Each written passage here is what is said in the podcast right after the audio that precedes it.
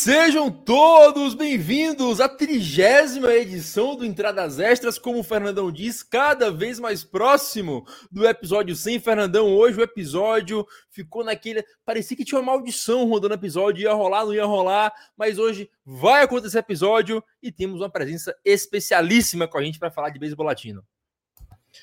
Fala Natanzinho, todo mundo que ouve vê a gente aqui no Entradas Extras. Fala, salve, seja muito bem-vindo aqui, nosso convidado ilustríssimo para compor essa bancada com a gente.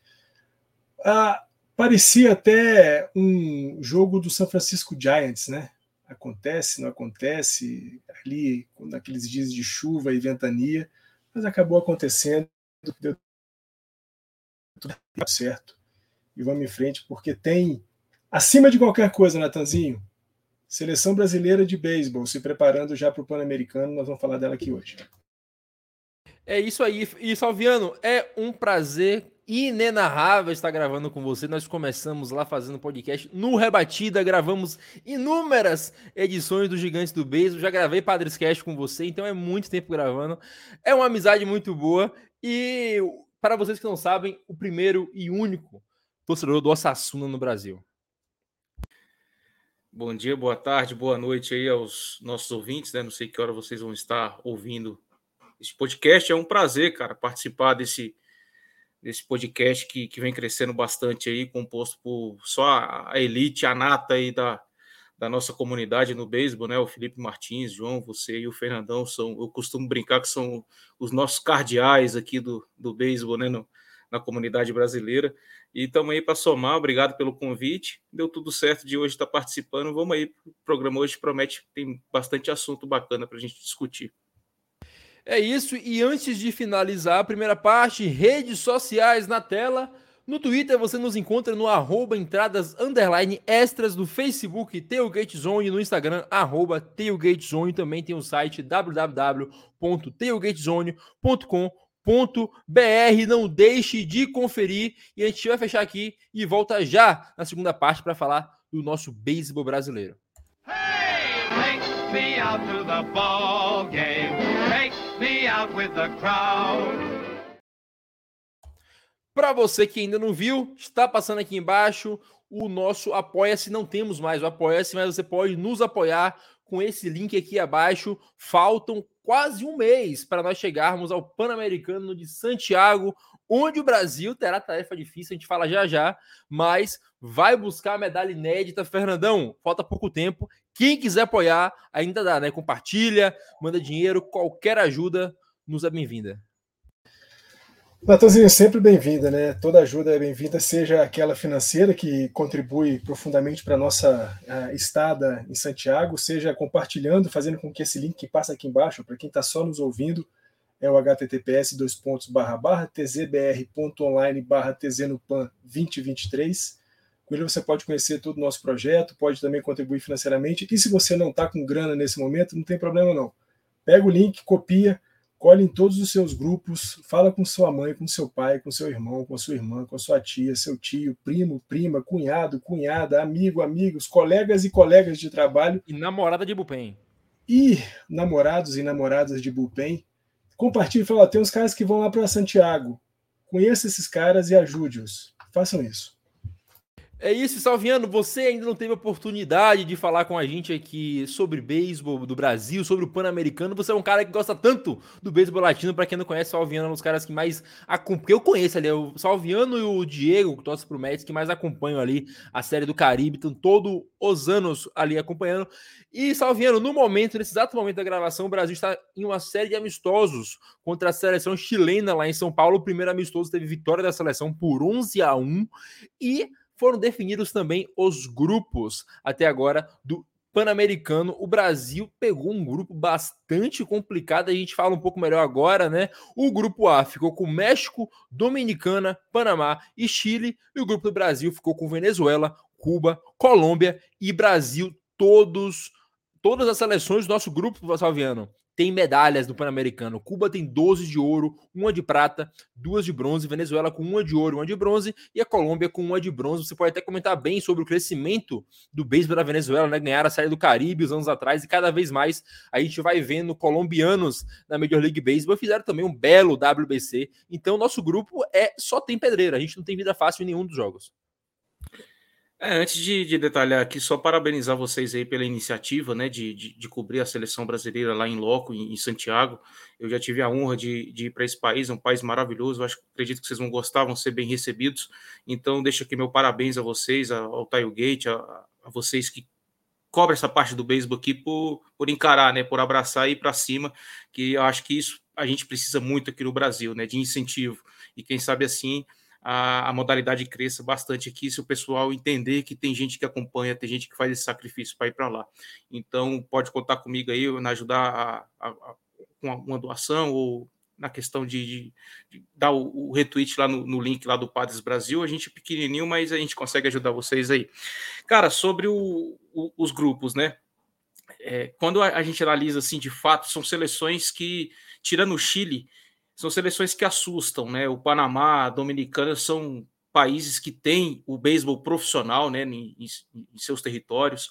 É, o México, que a gente nem precisa falar o quanto vem crescendo, é só quem acompanhou o último, o, a última Copa do Mundo aí, o WBC, pode perceber o quanto que o México evoluiu. Eles têm duas ligas lá, né, que são disputadas em, em períodos diferentes é, a República Dominicana cheio de talento, com a sua própria liga profissional, onde muitos prospectos da MLB vai disputar essa liga profissional que ajuda no desenvolvimento de, de jogadores locais, times locais. O Panamá é um país que muita gente acha que não existe beisebol lá, mas é um país que tem uma liga profissional de beisebol. E quando a gente fala liga profissional, a gente está falando de estrutura, de, de organização, de planejamento, coisa que no Brasil a gente não tem. Aqui no Brasil a gente tem mais por incentivo do, de atletas, pessoas que gostam de fazer um, um campeonato aqui por região, depois tentar se unir para jogar contra. Mas tirando o Chile né? Os outros países todos têm ligas profissionais. Venezuela é o principal, é o principal país aqui da América do Sul, né? quando a gente se fala de, de beisebol. É, a Colômbia é um país que vem crescendo muito ultimamente, é um país que decidiu investir nessa modalidade. Eles têm a sua liga local, liga muito forte, que inclusive teve time que, chegou para a Série do Caribe para ser campeão e conseguiu ser campeão. Então a gente tem que, tem que abrir o olho, independente do, do grupo. O Brasil também ia sofrer no grupo A, né? Se caísse com o México, com o Dominicano e Panamá. Acho que o time mais, mais frágil aí, entre aspas, seria o Chile. Mas resta também saber quem são os jogadores que vão disputar esse PAN, né? Não, não adianta ter a liga profissional, mas se os jogadores profissionais também não se colocarem à disposição das suas federações para irem disputar o esse Pan-Americano que vai acontecer, mas é um grupo muito difícil. Eu acho que os dois grupos é bem parelho, mas o, o grupo do Brasil realmente está tá bem puxado, porque pô, Cuba, Venezuela são, são países que têm estrelas de, de na, na MLB, né? É isso, né, Fernando? O Salviano falou, a gente não sabe exatamente quais são os convocados, não saíram as listas ainda, mas sabemos que ao mesmo tempo que estiver acontecendo o Pan-Americano, vai acontecer a Liga de Inverno do México, tanto que o Reginato provavelmente não deve integrar a seleção brasileira, né? Mas mesmo assim são países que têm talento de sobra, jogadores que ainda não chegaram nos níveis mais altos, mas ainda assim são bastante talentosos. A gente pode lembrar, como acho que foi o Felipe falou, foi você, que nos Pan-Americanos passados, a gente já teve Lance Lynn jogando, já teve Joey Kelly jogando pelos Estados Unidos. Então, certamente, dessas seleções, Venezuela, Cuba, México, Dominicana, tem gente que daqui a um tempo vai estar no nível alto do beisebol. Então, a gente corre por fora, mas não corre sem a esperança, né? A última que morre. Nós somos brasileiros, não desistimos nunca para conseguir essa medalha inédita, que a peleja começa já no grupo. Grupo bastante difícil, grupo da morte. Não, tá nós estamos falando de, né, como o Salve falou, né, são, é, com exceção aí do Chile, os outros todos os países têm muita tradição no beisebol, né, independente de é, essas seleções carregarem ou não para a competição do Pan-Americano é, o que eles têm de melhor nos, entre os seus profissionais, né, jogadores que atuam na Liga Mexicana, que atuam na, na MLB, o que vai ser bastante difícil acontecer, mas de qualquer forma, qualquer um desses países é, é, é bem, são capazes de formar seleções muito fortes, Eu acho que assim, o que a gente tem que olhar para essa competição é primeiro a, a, a condição daquela daquilo que a gente sempre fala, né? Competições curtas sempre te dão condições de é, ir um pouco mais profundamente, mais uh, de maneira mais forte é, durante os jogos. Lembra, né? O Brasil também vai com aquilo que tem de melhor. Claro, alguns jogadores, como você adiantou, né? O próprio Reginato, a, a, volta do Thiago Vieira para o Milwaukee Brewers, isso pode ser, ter um impacto né, na seleção brasileira. São dois grandes jogadores que possivelmente não estarão durante o Pan-Americano mas o restante, todos eles são caras de que estão muito acostumados, são, são todos jogadores com experiência internacional. E, e acho que assim, o Brasil tem que ir para jogar o que consegue jogar, fazer o que sabe fazer, é, encarar os jogos com, com muita seriedade. A gente fala sempre aqui né, da esperança da, da medalha, a gente vai atrás dessa medalha. Eu acho que ela continua sendo uma medalha muito possível. A gente já sabia das dificuldades né, de, do, do, do, do, torneio, né? a gente sabia que uh, quem a gente fosse pegar seriam seleções muito difíceis, como o Salviano falou. É, tira o Chile, o restante, qualquer outra seleção seria muita pedreira, mas eu acho que é um grupo, embora difícil, um grupo que dá condições para o Brasil e amadurecendo seu jogo, crescendo partida a partida, e aí depois disso ver como é que fica nas, nas fases finais de mata-mata. Mas eu não, não, não temo embora respeite todos esses times, mas para a condição da competição eu não temo esse grupo. Eu acho que o Brasil tem plenas condições de ser um dos dois classificados para a fase seguinte. Até complementando o, o, o Fernandão, Natan, é interessante a gente frisar para pro, os ouvintes que, por exemplo, essas seleções elas não vão completas, né? Se elas fossem completas, seria outra história, né? Por Colômbia, Venezuela, mais Cuba. Só que, como essas seleções não vão completas, porque muitas dessas das ligas locais, as principais ligas locais desses países, vai estar rolando, é, eu acho muito improvável que as suas franquias vão ceder jogadores para isso. É, lá na Venezuela, a gente tem duas ligas, por exemplo. Tem a, a que vai começar agora em outubro, que é a Liga Venezuelana de Beisebol Profissional, e tem a Liga Major. A Liga Major ela acontece no primeiro semestre. Então, aqueles jogadores que são mais jovens da Liga Major, que não conseguiram o contrato para a disputa da segunda da, da liga principal, que é no segundo semestre, provavelmente esses jogadores vão compor essa seleção. Só que serão seleções que não, não vai estar, vão estar um pouco frágeis, né, comparado ao seu grande potencial. Talvez aí eu acredito que Cuba seja a que vem mais forte do, do grupo do Brasil, e o resto dá para o Brasil brigar, porque, como o Fernandão falou, a gente vai com força máxima tirando aqueles principais nomes, né, como Reginato, como Thiago Vieira, como esses jogadores que estão disputando as ligas asiáticas ou até mesmo lá na, nas ligas menores da, da MLB. Né? Eu acredito sim que o Brasil tem a chance, mas é, olhando por fora, eu acredito que Cuba é o time mais forte, o time a ser batido desse nosso grupo, porque como a liga local deles tem muita restrição para jogadores saírem para outros países e etc., eu acredito que eles vão mandar um time bem competitivo para fazer bonito no PAN. É isso, né? historicamente também são ou eles são o bicho papão dessa, dessa competição, são 12 medalhas de ouro, nenhuma outra é, seleção tem mais do que duas, o Canadá tem duas medalhas de ouro e todas as outras têm apenas uma. Então Cuba historicamente tem um peso muito forte no Pan-Americano. E para você agora fica um aviso, você que mora em São Paulo, a seleção brasileira, como eu já falei no início do vídeo, está disputando amistosos contra o Chile lá de preparação para o Pan-Americano. E vale lembrar, é gratuito e o Tailgate Zone está de pé nessa cobertura. O nosso Felipe Martins não está gravando hoje porque está lá em São Paulo para fazer a cobertura do treino. Se você tem qualquer interesse, vá lá, vá prestigiar a seleção, porque é muito importante e é muito bom também. Como falei, é de graça e você pode encontrar todas as informações do nosso Instagram lá, porque nós temos o post no Tailgate Zone, arroba Tailgate Zone no Instagram. E só para a gente fechar aqui o nosso papo de Brasil, é aquilo que nós falamos desde sempre, o Fernandão reforçou aqui hoje. Respeitar sempre e temer jamais é uma medalha que sabíamos, como falou o Fernando também, que seria bastante complicada, mas não há motivos para duvidar. O Brasil tem um, uma boa seleção. O Felipe comentou bastante aí de como vem jogando, inclusive, agora nesses treinos contra o Chile. E a gente sabe que na próxima semana já teremos a convocação da seleção e saberemos aqueles que irão defender a nossa bandeira lá em Santiago. A gente consegue falar um pouco melhor do grupo que vai buscar essa medalha olímpica. Mas só mais uma vez, Salviano, você não estava aqui no dia, o Fernandão estava. Vou novamente parafrasear Fernandão do Internacional. O Brasil, para jogar o Sul-Americano, agora para jogar o Pan-Americano, precisou ser campeão de um torneio para jogar. Então, é aquilo, né? Quando você chega sendo campeão já, ninguém chegou lá com a vaga dada. Então a gente faz todo aquele discurso motivacional que o Fernandão fez para vencer o Barcelona e tem que dar. Quando achou que deu tudo de si, dá um pouco mais, porque a medalha é possível, né, Salve?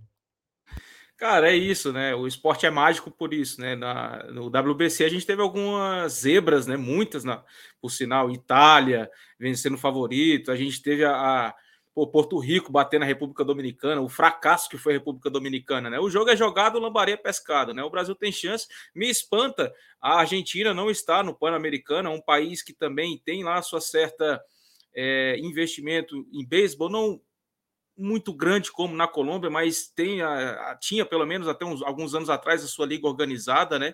É até quase disputando parelho, venceu a Nicarágua na, no pré-mundial para tentar uma vaga. Me espanta um pouco ela não ter conseguido a vaga. Mas é isso aí, o Brasil chega como, como vencedor de um torneio.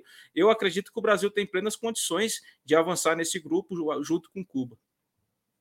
É isso, agora, Fernandão, vamos para a ilha, vamos para a Ilha do Sol Nascente falar um pouco do nosso beisebol japonês. Comentamos algumas semanas atrás sobre Kazuma Okamoto, né, que são seis temporadas seguidas, batendo mais de 30 home runs lá na NPB, e essa temporada ele já está com 38. Com isso, né, o Felipe até comentou, necessariamente cresce o interesse sobre ele na MLB, mas também não quer dizer que ele vai jogar na MLB, né? Ah, saiu uma, uma notícia do John Morosi que existe talvez um interesse na postagem do Okamoto, que talvez vá acontecer.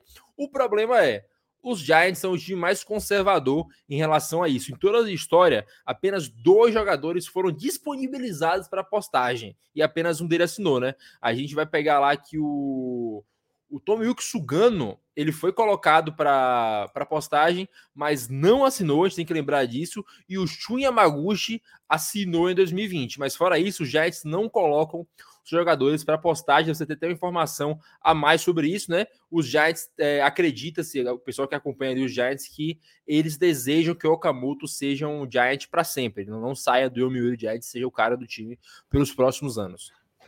É, o Mestre Felipe fala aqui toda semana, né, do quão é, tradicional é o Yomiuri Giants, né, e quão é, quanto é difícil que o time libere algum jogador para ser postado e aí, quem sabe, conseguir um contrato com é, alguma franquia da, da MLB. O que a gente apurou hoje um pouco mais cedo, é, a gente está gravando esse nosso episódio no dia 8 de setembro, sexta-feira, agora são 15 horas e 25 minutos, é que o agente do, do, do Okamoto, o Atsuhiro Otsuka, disse que nem o jogador é, requisitou sua postagem para a MLB e garantiu que ele não será postado na off-season de 23 e 24. Então, continua ainda né, essa história, essa tradição de o time do Yomiuri, Giants não é, facilitar a saída de seus jogadores, ou não não, não facilitar, né, Natanzinho, mas gostar de manter as suas estrelas, e, e, o, e, o, e o Okamoto é um, um primeira base estelar do time dos Giants, e querer que esse jogador siga sendo uma, uma estrela, uma, uma, uma referência no time dos Giants.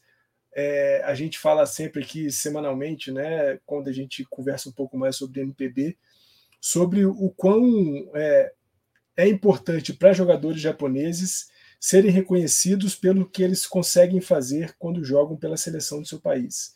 E a gente sabe que quando algum jogador sai do Japão e vai jogar na MLB, dependendo das condições e da época de algumas competições que envolvam seleções, dificilmente esses caras podem atuar pela seleção japonesa.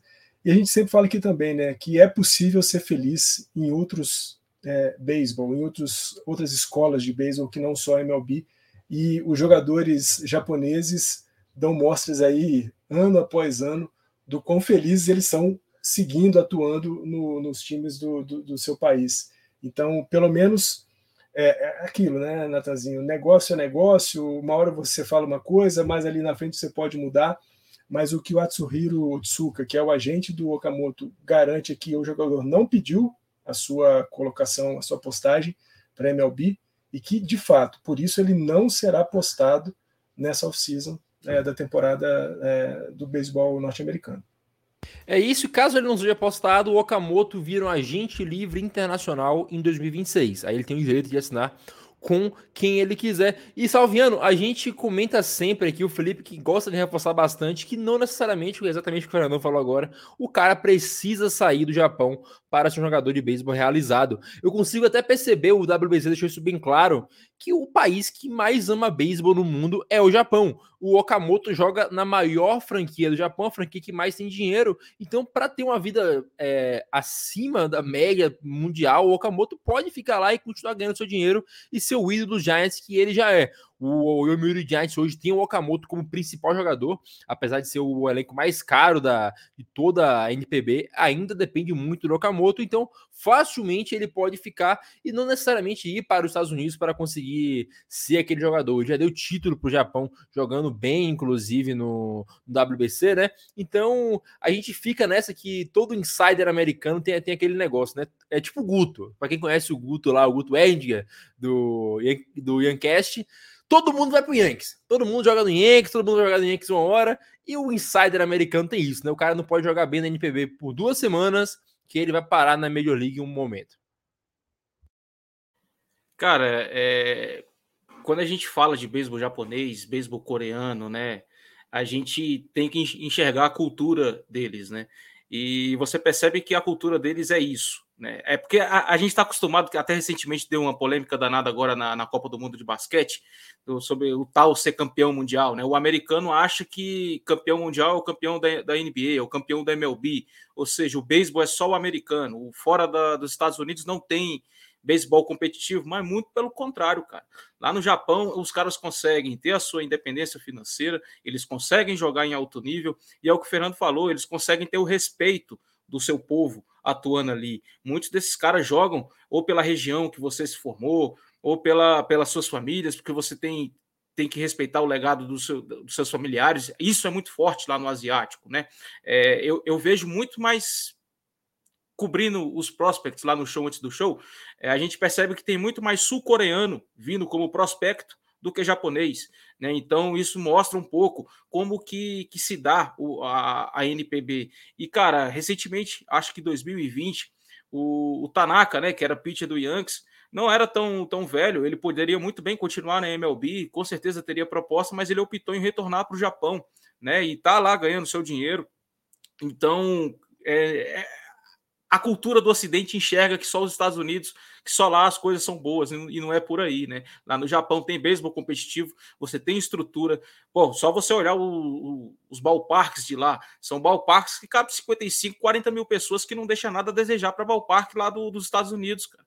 Então, assim, e a torcida comparece, viu? É, não é que eles comparecem só quando o time tá, tá, tá bem, né? E, ou, ou, por exemplo, o time tá bem, mas a torcida não coloca 50% do estádio. A gente tá vendo aí na, na MLB muita polêmica em torno do, do Tampa Bay Rays, em torno do Miami Marlins, em torno do Oakland Athletics. Lá isso não acontece, a torcida comparece, eles gostam do esporte, eles estão lá pelo esporte, né?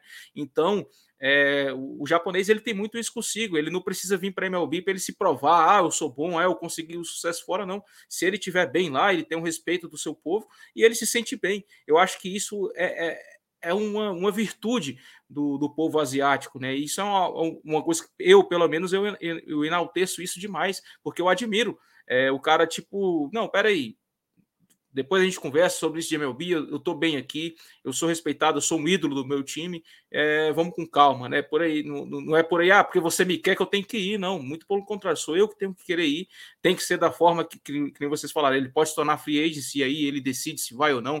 Ele pode também estar tá com medo de se queimar com o seu time, né? De, de perder o respeito. E, cara, a gente está falando de uma cultura que, que o respeito para eles, isso vale demais, né? Então ele está certíssimo em ficar na temporada, ou então se vai renovar para buscar mais dinheiro, mas eu acredito que ele está certo na opinião dele. Ele não precisa vir para a MLB para se provar por nada, até porque o campeão mundial de beisebol foi o Japão.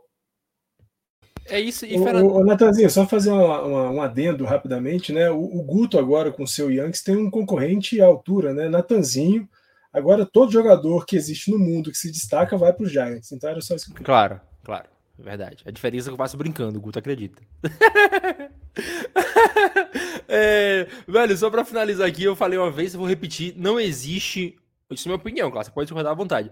Um único país no mundo que ame um esporte mais do que o Japão ama o beisebol. É surreal o que os caras fazem. É, WBC lotado, Koshien, ainda vai sair meu texto sobre isso. É uma, uma, coisa que é surreal, é a maior honra que um, que um jovem pode ter é vencer o Koshien, uma coisa que é lembrada por todas as gerações da, da família do cara que venceu isso.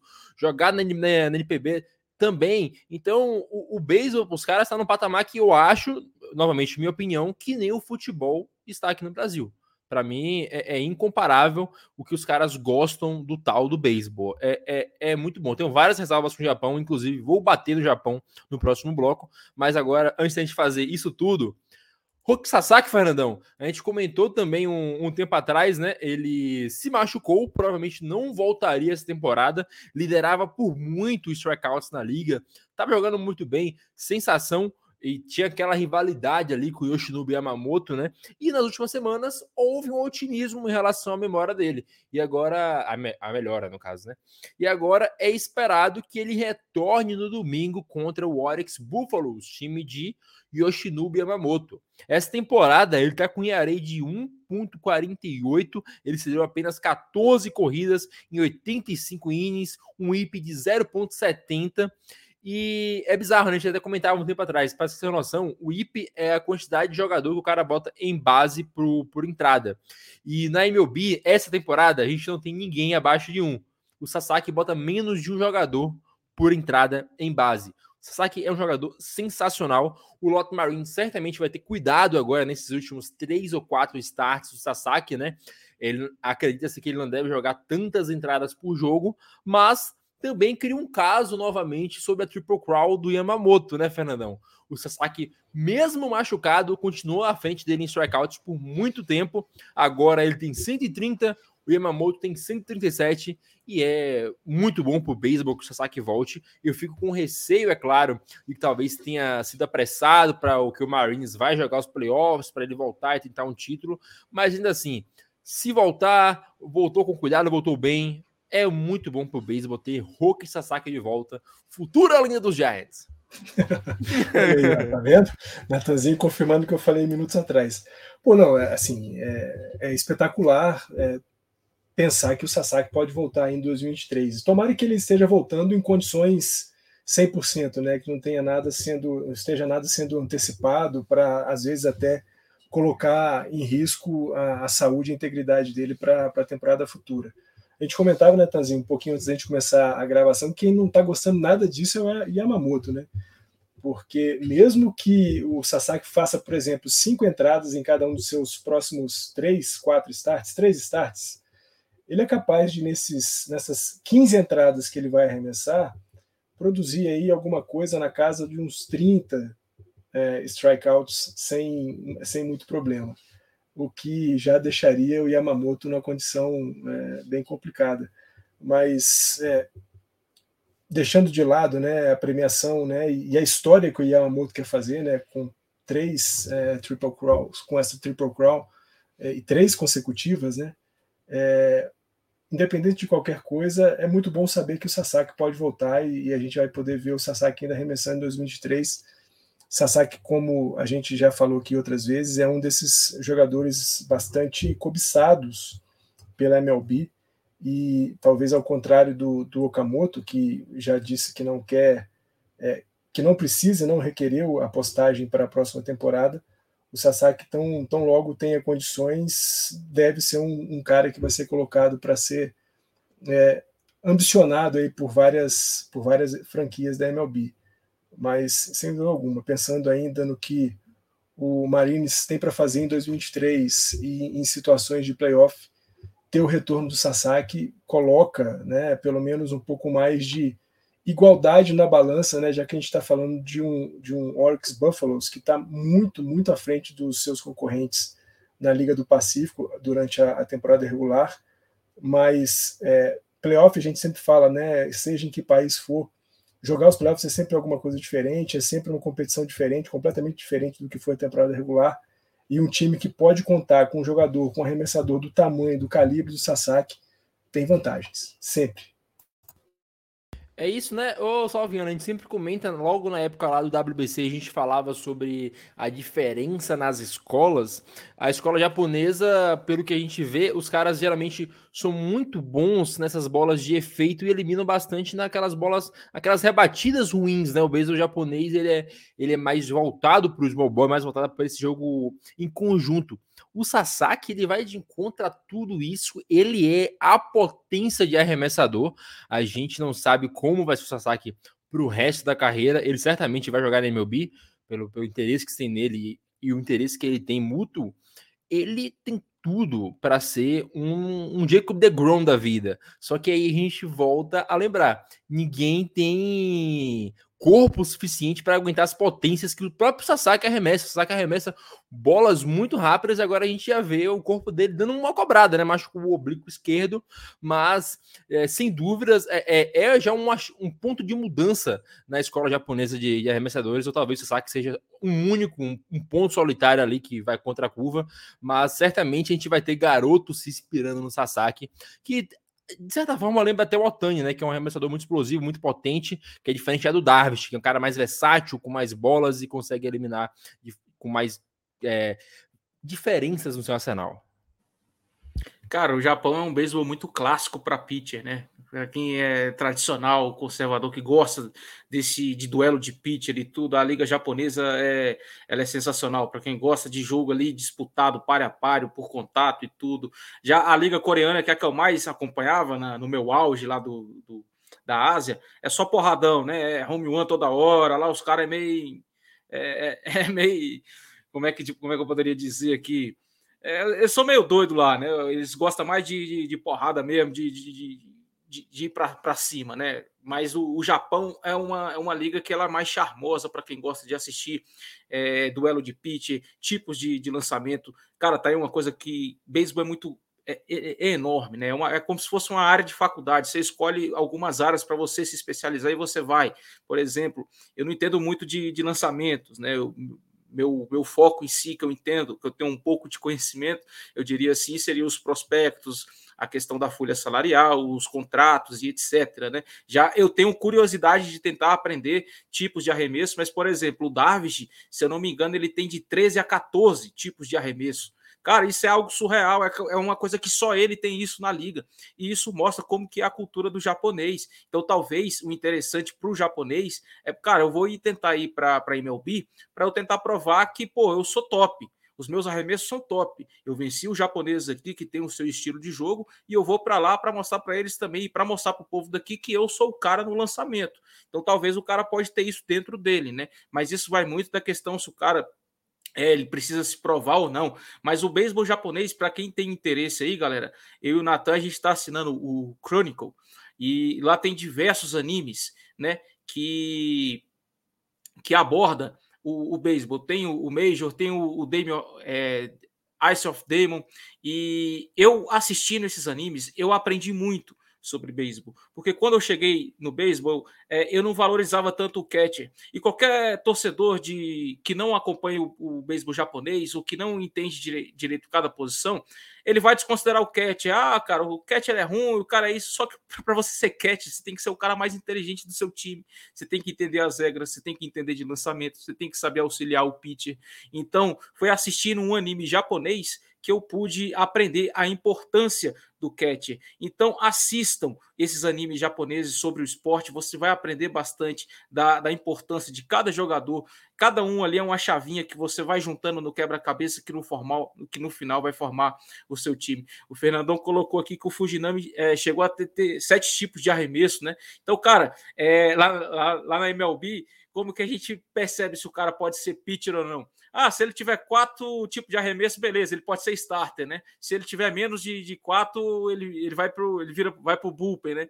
Então, olha isso, né, cara? O, o, japonês ele, ele gosta de ter essa variedade. Eu vi um vídeo recentemente, eu esqueci o nome da menina, me perdoe, mas é uma menina japonesa que lançava pra caramba, cara. E ela arremessando contra, contra os garotos ali da sua idade e a menina detonando. O arremesso dela era lindo né, de curva, rápido. Então, cara, só daí você tira a, a capacidade do japonês de, de ser apaixonado por esse esporte. É isso, para quem não viu, Diamond Ace é muito bom. Aí sabe que é ficção, mas ainda assim o, o anime ele mostra várias coisas do de beisebol que você vai pegando aos poucos. Eu mesmo comecei a ver quando eu comecei a ver esporte, me ajudou bastante a entender muita coisa, principalmente esse lance do catch que o Vitor Salviano falou. Inclusive para quem quiser também, vai lá no nosso site www.tailgatezone.com.br, eu tenho uma crônica falando sobre como funciona a bateria e falo bastante dos catchers, né? Que é uma, que é a minha posição favorita por motivos de Buster Pose, por conta desse anime também, o Diamond Ace, como eu falei. O Miyuki Miyazaki é um excelente personagem, o cara que sabe muito de beisebol. Então, se você gosta de beisebol e tem o mínimo interesse por desenhos, assista. É muito bom. Vou fechar que a gente volta no outro, no outro bloco falando de coisa triste, Dodgers.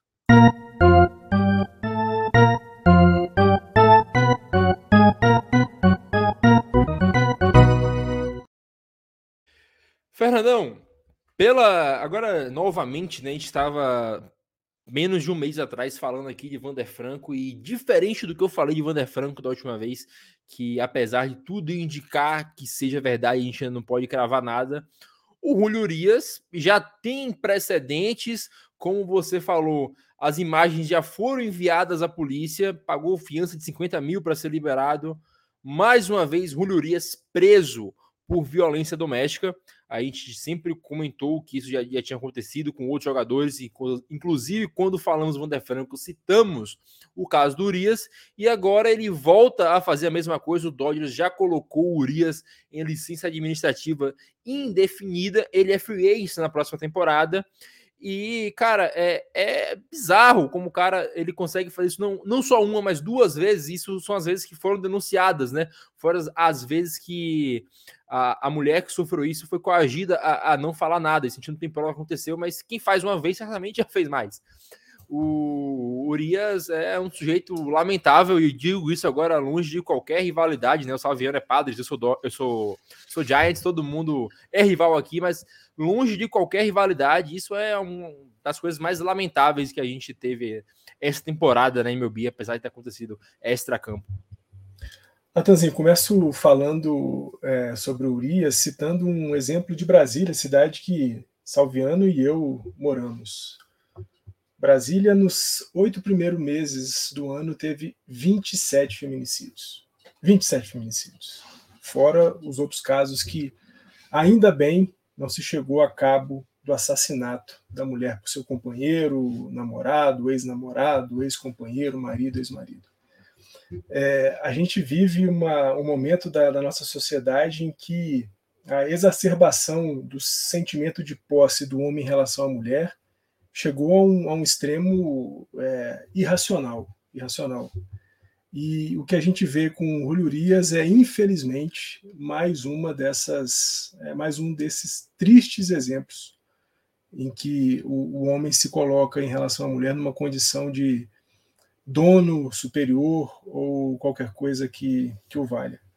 Como você disse, né, Natanzinho, em 2019 o Urias já havia sido acusado é, de violência doméstica. A essa época ele também foi colocado na licença administrativa, passou 20 jogos, de, depois pegou 20 jogos de suspensão, é, frequentou uma, um programa de reabilitação para pessoas que é, se é, cometeram esse tipo de crime, né? Eram 52 semanas, é, 32 semanas de, de curso de, de um programa de reabilitação, ele frequentou, mas é, no domingo passado, no, durante a saída do estádio do Los Angeles Galaxy, ou não, é, Los Angeles, é um dos times da, da, de Los Angeles de futebol, é, o Urias bateu na namorada dele, a Daisy Pérez, é, foi levado para a delegacia, pagou a fiança no valor de 50 mil dólares, foi liberado.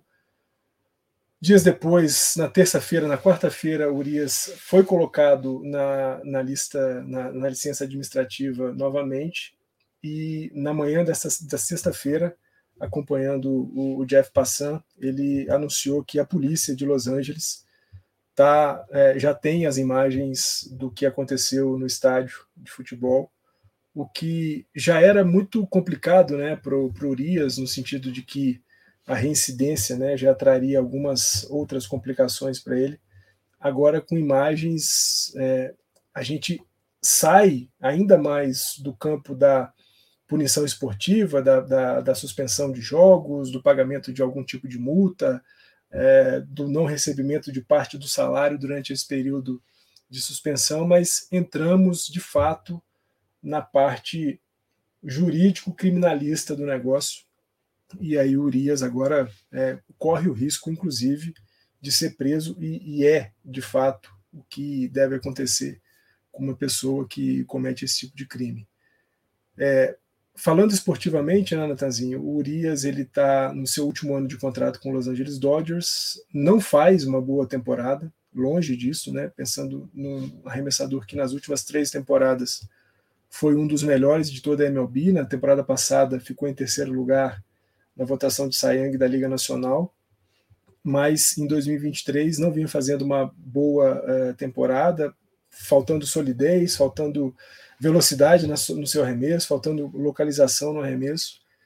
É, e agora, com tudo isso, com perspectivas bastante negativas para o futuro, é, os Dodgers já não haviam mostrado interesse numa renovação, numa extensão de contrato com o Julio Urias, seja por conta de desempenho, seja por conta de comportamento, seja mesmo pela dificuldade de negociação com o Scott Boras, né, que é o agente do, do, do Julio Urias.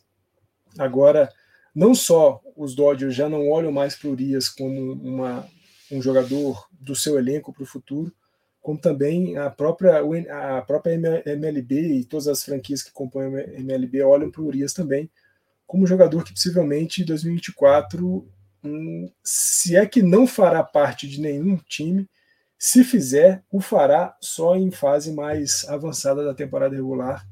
De qualquer forma, o que a gente destaca, e destaca infelizmente negativamente, é mais um caso de violência do homem contra a mulher, é mais um caso de violência doméstica e é mais um caso de violência doméstica envolvendo um atleta, de, seja de qualquer esporte, mas é, é lamentável, lamentável que a gente ainda é, conviva com esse tipo de coisa e o que a gente espera é que a punição seja sempre severa e veemente, porque é só assim que a gente consegue coibir essa mazela, essa, esse absurdo que é a violência do homem contra a mulher. E, Salviano, a gente lamentavelmente viu uh, após o, todo esse caso do Urias que ele esteve nas trending topics do Japão. Por qual motivo? Porque o Bauer abriu um precedente, né? O Japão, a gente infelizmente sabe que é um país abertamente. Abertamente não, mas é um país com várias tendências à, à, à misoginia, à, ao machismo, à xenofobia e outras coisas que não, não vem ao caso agora. Mas é, é, é triste, né? Como um jogador que faça esse tipo de coisa já seja abertamente cogitado de ir para a NPB em sequência. O Felipe comentou também que o que como é o nome dele? O Vander Franco, logo após o escândalo, estavam fazendo piada já que era o mais novo reforço da NPB. Então, uh, fora todo esse, esse, problema que a gente vê que, que acontece por conta do, desse caso lamentável do Urias, a gente vê outro caso lamentável que a gente falou tão bem do Japão no primeiro bloco, agora a gente volta a falar mal, porque a gente sabe que, querendo ou não, para um cara que faz isso nos Estados Unidos, se ele não, se ele não for preso e quiser continuar jogando, talvez o NPB realmente seja o caminho para ele, porque a sociedade japonesa ela tem mais. É, ela é machista. A gente não pode negar isso. Não que a, a, sociedade americana não seja, mas a sociedade japonesa chega a ser um nível um pouco mais problemático. É cultural, né? É, por exemplo, eu gosto bastante do quem me conhece sabe que eu sou fã da Rússia, da história do povo da Rússia, tradição, é, a cultura. E lá na Rússia, alguns anos atrás, é, eles fizeram uma, uma alteração na Lei Maria da Penha deles, onde o cara ele pode dar uma surra na mulher duas vezes no ano. A partir da terceira vez é que ele vai ser processado, que ele vai ser julgado e etc. Né? Então você percebe que isso é cultural. Só que nos Estados Unidos você percebe que, por mais que existam machistas e existam seus problemas, Mas para o povo, para o público, o que é o certo, você tem que punir. Né? É inadmissível, que nem o Fernando comentou, que a gente tenha esse tipo de coisa ainda é, em 2023, cara.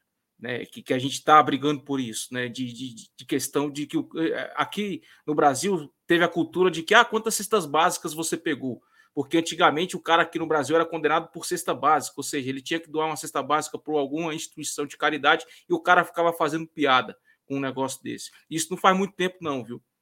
Então, assim, é, eu acho isso é, é, é o esgoto da, da, do ser humano. Né? O cara chegar ao ponto de achar que ah, essa mulher é minha, eu faço com ela o que eu quero. Não é assim, cara. Não é por aí. Né? E antes de tudo, como o Natan falou, de deixar bem claro aqui a questão da rivalidade, eu vi que nas redes sociais tem gente que acaba se perdendo com isso, a gente tem que tomar cuidado com isso. A franquia não tem nada a ver com um negócio desse, tá? Então a gente tem que eximir a franquia Dodgers do, da pessoa Júlio Urias. Ele é um funcionário daquele time. E ponto. Né? Simples assim. Teve o caso lá atrás. Eu também não sou dos caras que acham que, ah, porque o cara cometeu um erro aqui, ah, acaba com o cara, pô. Sendo que a única profissão do cara é isso, né? Só que, pô, o Júlio Urias é a segunda vez, meu amigo. O cara teve a primeira, porra, vai lá, faz o curso, você vai ser processado, vai ser isso, vai ser aquilo. Vamos lá, estou te dando uma oportunidade para você melhorar. E ele não melhorou, né? Tá claro.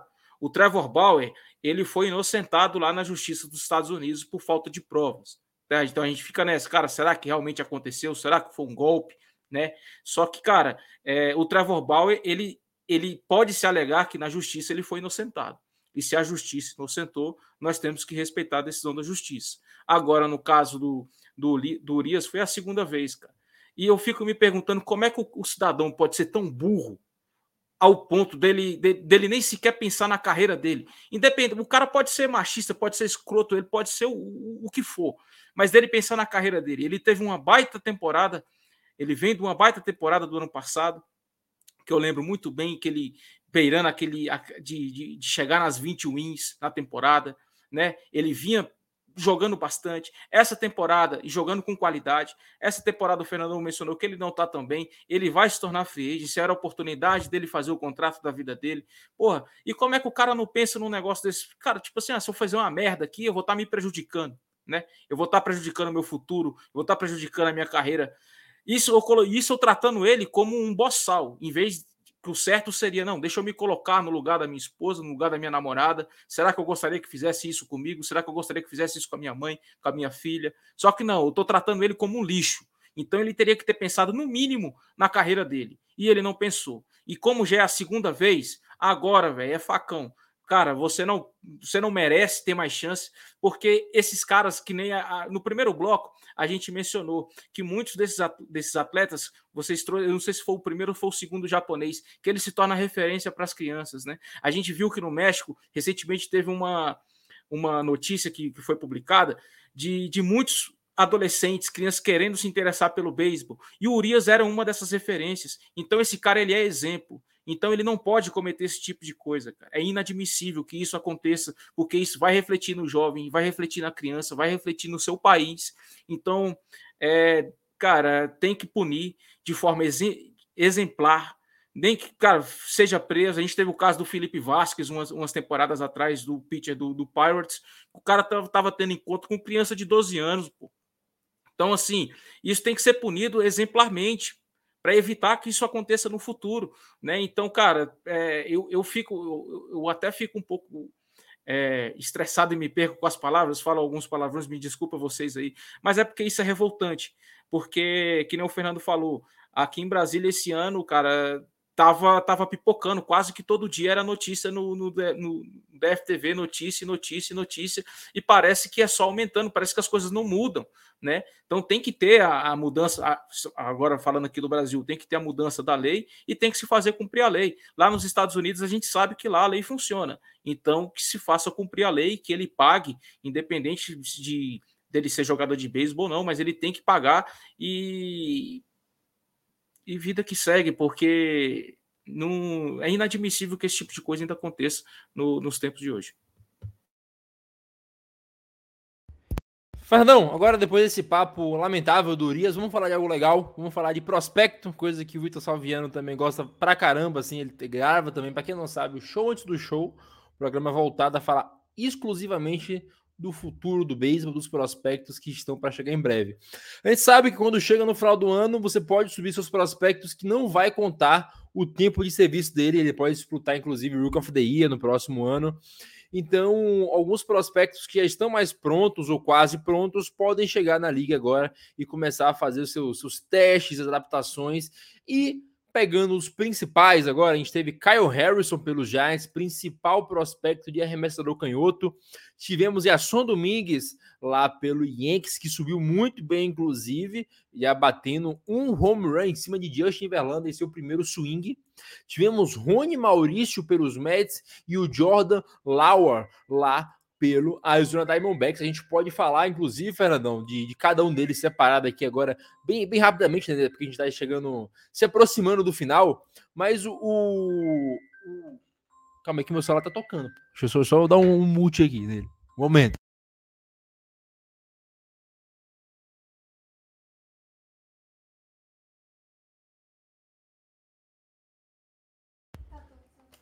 E agora, cara, é, perdão aos nossos queridos ouvintes se isso não será cortado. Para você, para você que está vendo a gente, você acabou de conhecer as linhas da, da, da palma da, da, mão do, do Natanzinho. É isso então, aí, pode. Que, inclusive, quem lê, privilégio. quem lê futuro pode ler minha mão aí, que eu tô querendo saber. Mas, ô, ô Fernandão, só para a gente terminar o raciocínio aqui, o Kyle Harrison subiu muito bem contra os Phillies, cedeu um home run, é verdade, pro, pro Bryce Harper, mas ele lançou seis ou foi cinco strikeouts entradas. No jogo seguinte, mais nove uh, strikeouts. Tem um jogo que ele se deu muito home run, é verdade, mas isso era um problema que eu havia destacado nele. Ainda falta um pouco de controle no Kyle Harrison e gerenciar melhor os hard hits. Mas é um remessador novato, um remessador de 22 anos que começa já demonstrando ser toda essa máquina de strikeout que achávamos que ele era. A gente chega também para o Yasson Domingues, que já chegou em 24 at-bats, já bateu três home runs pelo Yankees. O Rony Maurício, lá pelos Mets, rebatendo muito bem também, rebatendo acima dos 40%. E o Laula, lá do D-Backs, ainda não, não jogou muitas partidas, apenas quatro at-bats, com um hit já. Mas é possível ver os novos nomes já chegando e chegando bem à liga, todos eles que eu citei aqui, são nomes que são dos principais de cada franquia, chegando, já botando o seu nome, ao menos nesse começo. Claro, tem que manter, né? Ah, sem dúvida, Natanzinho, a gente vê né, o sistema de formação de jogadores é, nas franquias da MLB é algo muito sério, né? Vem desde é, da seleção de jogadores internacionais que passam lá pelas, uh, pela Summer League, né? Que a gente, inclusive, já até cobriu aqui, é, a Dominican Summer League, o, o Mestre Felipe sempre trazendo muitas informações sobre os brasileiros que atuam lá, e depois, né, nos níveis de, de High A, Single A, Double A, Triple A, até os caras chegarem na MLB, tem um processo de formação muito forte, e, e alguns desses caras a gente está vendo já resultados no finalzinho dessa temporada regular, né? Embora é, é, seja comum é, o lançamento desses, desses prospectos na reta final de temporada regular, justamente por aquilo que você falou, né, não interfere no, no, no tempo de serviço, o cara pode voltar para a próxima temporada ainda concorrendo como um possível é, premiado para o Hulk do ano. Mas me chama a atenção é, especialmente o, o, Domingues e o Maurício, né, o Domingues pelos Yankees e o Maurício pelos Mets, porque é, é a promoção de dois jovens que talvez se os times estivessem fazendo aquilo que se esperava que eles fizessem, a gente talvez não visse os dois é, jogando em 2023, né? A gente está falando de um New York Mets que tinha uma perspectiva gigantesca de, de, de competitividade em 2023, mas o time já perdeu completamente a, a possibilidade de qualquer coisa é, na temporada. Ah, o time do, do Yankees, não vamos cravar que já está completamente fora, mas agora está numa campanha 70-70, né? 50% de aproveitamento nos 140 jogos que disputou até aqui. Se o cenário é, para essas duas franquias fosse mais positivo, ou seja, se eles estivessem de fato brigando pelo título das divisões em que estão, a gente talvez não visse o, não visse o Rony Maurício nem o Jasson Domingues jogando pelas franquias. Mas O fato é que eles estão jogando, né? E o Rony Maurício é espantosamente um cara que tem um aproveitamento gigantesco, né? São 42,1% de aproveitamento, 19 at-bats com oito rebatidas, embora tenha só anotado uma corrida e impulsionado uma corrida. É um cara que rebate para regularidade com, com muita constância, é de fato um cara muito regular. O Domingues é um, um rebatedor de força nato, né? O moleque está com 20, quase 30% de aproveitamento, já com cinco corridas impulsionadas, com cinco corridas anotadas, três home runs. É espantoso o quanto esses dois meninos trouxeram de energia para suas franquias, né? Porque tanto o Mets quanto, o Yankees, quando esses dois é, chegaram até chegaram para o time, os, os, dois times deram uma melhorada, né? O Yankees conseguiu uma arrancada para ficar numa campanha 50%, estava com a campanha negativa, e o, o Mets conseguiu ganhar algumas séries, ganhar alguns jogos. O Kyle Harrison, ele estreia muito bem, né, Natanzinho? É, ele teve um, um jogo espantoso contra o Cincinnati Reds, né, com 11 strikeouts, é, algo absurdo, assim, seis entradas e um terço. Embora o último jogo dele, o jogo do dia 2 contra o San Diego, não tenha sido um jogo muito legal, né, ele, como você falou, ele cedeu muitos home runs, é, seis corridas merecidas, mas é um processo de aprendizado, né, e a gente sabe, é, o aprendizado para arremessadores, ele é mais duro, mais duro, e quando a gente está falando de um cara com 22 anos, é, o que ele já conseguiu fazer nesses três primeiros jogos deles na, dele na MLB é, é, é promissor. É, você citou bem, né? O Harrison ele é o melhor prospecto canhoto é, de toda a MLB e já começa a mostrar isso de maneira sólida. É claro, é, ainda tem um processo de formação ainda para acontecer para todos eles, sobretudo para os arremessadores, mas o que a gente é, teve de primeira experiência, de primeira impressão com Harrison, com Maurício, com Domingues, é algo que deixa é, torcedores de Mets, Yankees e, e Giants bastante felizes e dos seus adversários um tanto quanto apreensivos. É isso, só vendo essa temporada foi muito boa para quem gosta de ver prospectos chegando, porque nós tivemos vários deles tomando a liga de assalto. É, Hélio da Cruz, Patrick Bailey, é, Corbin Carroll, é, é, o Yoshida, né? Não conta como calouro de verdade, mas ainda assim é calouro. Tivemos Gunnar Henderson também. Então, o menino do, do Astros, é, o Yenner Dias, se não me engano, se não me falha a memória, esse é o nome dele. Então, vários nomes muito bons chegaram e fizeram uma excelente temporada. Você comentou muito bem. Talvez em breve teremos Jackson Holiday e o sensacional o Ethan Salas. Eu quero até que você fale um pouco dele, porque falamos sobre o Ethan Salas uns, uns programas atrás, que é surreal ele estar onde está com a idade que tem. E o, dos caras que chegaram, né? O Fernandão falou muito bem de todos eles, o Maurício, do Domingues do, e do, do Kyle Harrison. É um processo de aprendizagem, principalmente para o Harrison, como destacou o Fernandão, muito, muito mais complicado, porque uh, aqueles ajustes que ele precisava fazer conversando com o nosso querido Henriqueta, eu cheguei à conclusão. Talvez seja melhor que seja feito de fato na MLB. Porque ele é um cara excelente, são 15 entradas e 21 strikeouts. É de fato um arremessador de Major, mas ainda precisa ajeitar algumas coisas. E como a temporada já foi pro saco, deixa o menino aí aprender, nem que apanhe um pouco, mas ele já é o nosso jogador de Major e o futuro ace dos Giants. Cara, a temporada, para quem gosta e acompanha prospecto, foi sensacional, né? Eu acho que dos últimos anos aí, a leva que mais subiu, o jogador de qualidade e que a gente esperava foi essa, né?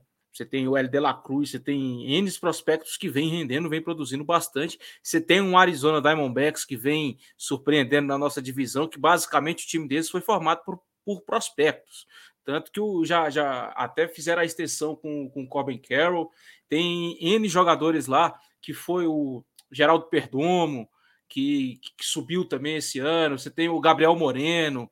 É, o time do Debex foi basicamente feito, trabalhado em cima dos, dos, seus prospectos. E a gente já vinha elogiando isso há muito tempo, de que eles estavam fazendo bons drafts, estavam é, melhorando o seu, seu farm system, só que farm system funciona para dois tipos de negócios, né? Você tem o seu farm system o Farm System que você pode utilizar para fazer negócios, que é o que o Dodgers mais faz. Você percebe que o Dodgers ele é um time que ele tem dinheiro, ele tem recurso financeiro e ele tem um, um bom Farm System.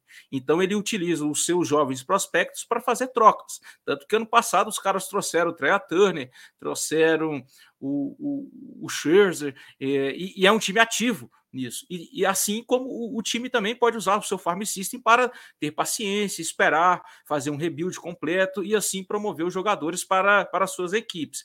Eu te falo que eu já fui torcedor da, da, do futuro que nunca chega, né? Eu acompanhei os padres aí por, por, uma quantidade de ano razoável, que era o time do futuro, o time do futuro, tinha prospecto, tinha isso, tinha aquilo, e cara, eu vou te falar que eu não sei te dizer qual é a receita certa, se é utilizar para fazer troca, se é utilizar para subir, eu acho que tudo depende do que você quer, do que o dono da franquia exige, se ele quer para agora, se ele exige paciência ou não. A gente tem que lembrar que a gente está falando de garotos, então tem um exemplo do Harrison aí, que já sofre sofre por conta da posição, então ele vai oscilar, viu? Deixar isso bem claro. A gente tem um exemplo dentro do Padres que foi trocado recentemente, o Ryan Withers. O Fernandão deve conhecer ele, porque a torcida do Dodgers odiava ele. É um canhotinho, um gordinho que jogava muito. Só que o primeiro ano dele, ele jogou bastante. O segundo ano dele, ele explodiu, os números dele foi para cima. E isso é normal quando se trata de um, de um jovem. No primeiro ano, ninguém conhecia, ninguém tinha rebatido contra ele. No segundo ano, já, já conhecia como que era o seu estilo, como que, que ele jogava. Então, tenha paciência. Ele agora foi trocado para o Miami Marlins. Então, não é porque o jogador está numa fase ruim que ele vai é, ser isso para o resto da vida. Não, tenha paciência com o jovem do seu time, é, deixa o, a, o departamento lá de, do, dos jovens do, do de, de, prospectos, de scout, trabalhar com ele, que assim você você dá a chance, dá a oportunidade para o garoto. E é como o Natan falou: se é para aprender, deixa ele aprender na MLB, né? Se ele, claro, se ele já tem condição de estar disputando uma partida de MLB. A gente tem o Mackenzie Gore, que o padre, o padre subiu temporada passada, teve uma boa temporada, está lá no Washington National jogando bem foi, foi na troca do Sul, tem o CJ Abrams que está lá, você tem o Detroit Tigers que está tentando montar o seu time em cima de prospectos, junto com o Spencer Torkson, junto com o Ryan Green, que é um outfielder que, cara, fiquem de olho nesse cara, que ele, ele é bem talentoso. Então, é um, é, foi um ano que, que a gente gosta de trabalhar com esse prospecto, com o jovem, é, a gente sai bastante satisfeito, né? Olhando para o futuro, tem alguns nomes que, que vale a pena a gente mencionar, como o, o, o do próprio Jackson Holiday, né? Esse, esse garoto ele tem 19 anos. Ele foi draftado. É, se eu não me engano, foi essa temporada ou foi na temporada passada? Agora me acho que foi temporada passada. É, me fugiu aqui, já já eu trago essa informação para vocês. Só que esse ano, em 2023, ele subiu os quatro níveis da, das ligas menores. Em um ano, ele subiu quatro níveis. Tem jogador, meu amigo, que ele tá lá 5, 6 anos, que ele, que ele chega ali na, na Double A e fica lá, ele não passa pro Triple A. O, o, próprio Felipe Zanetti, torcedor do Cubs, ele, ele costuma falar que lá no Cubs tem uns quatro leão de Minor League, que os caras sobem para MLB não produz nada, mas volta para a Minor League, o cara volta a rebater como se fosse Barry Bonds. Então, não é necessariamente porque o cara tá bem na, na, na Minor League que ele vai subir para MLB que, que, que, ele vai ser bem. Eu tenho o exemplo do Joey Bart, que a gente gosta de, de brincar, né, Nathan? Que era para ser o substituto do, do, do puzzle. Então, vamos ter calma quando se trata de prospecto. Tem o Jackson Holiday, que subiu quatro níveis em uma temporada. Tem o Ethan Salas, do Padres, que é catch, que é novo. Acho que ele está com 17, vai fazer 18 anos. E ele já avançou três níveis nesse, nesse ano. E ele assinou esse ano. Provavelmente ano que vem ele deve, deve estar subindo. Um Ethan Salas eu tenho um pouco de medo e receio, porque a cadeira do AJ Preller está pegando fogo para ser mandado embora. Então, não sei se ele está subindo o garoto mais como uma, uma expectativa de não, vem cá que você vai resolver meu problema, ou se realmente o menino está merecendo essas promoções. É, eu, eu, fico com um pé atrás, mas no caso do Jackson Holiday, não. Esse garoto ele é especial. Ele de... Eu ainda acho que ele pinta na MLB essa temporada, principalmente se o Warriors pegar aí a a pós-temporada, como está prometendo. No máximo, ano que vem ele já, ele já começa na temporada. E olho em o um pitcher. O Fernandão trouxe aqui a questão que pitcher é complicado quando você é prospecto. Cara, exatamente isso aí. Só que eu vou dar um exemplo para vocês de um rapaz que eu acompanho há quatro anos. O nome dele é Paul Skinners. Ele foi o number one do draft desse ano. Eu comecei a acompanhar esse rapaz quando ele atuava na Academia da Força Aérea dos Estados Unidos ele disputava lá com os, os, os Falcões. Né? Quando eu, na época eu estava chegando na NFC A e um time que eu escolhi para torcer foi a Air Force junto com a Navy, né, que é a Marinha dos Estados Unidos. Eu gosto bastante dessas duas universidades lá. E acompanhando a gente percebeu que esse rapaz ele, ele era especial, né? Tanto que ele ficou um ano, dois anos na academia da Força Aérea e o treinador, o, o treinador Cass, ele chegou e falou: Skinners, você tem que sair daqui. Você já bateu o teto. É, ou você escolhe se você quer ser militar, ou você escolhe se você quer ser jogador de beisebol. Ele refletiu, ele tirou um tempo para pensar e ele escolheu ser jogador de beisebol. Ele foi para LSU, foram campeões esse ano lá em Omaha, e ele jogando fino. Né? Então ele foi draftado, ele já ele já está na Double A, para vocês terem ideia. Né? A gente está falando de um cara que foi draftado nesse ano, que é pitcher, então, obviamente, tem um cuidado a, a se tornar, e ele já está na Double A.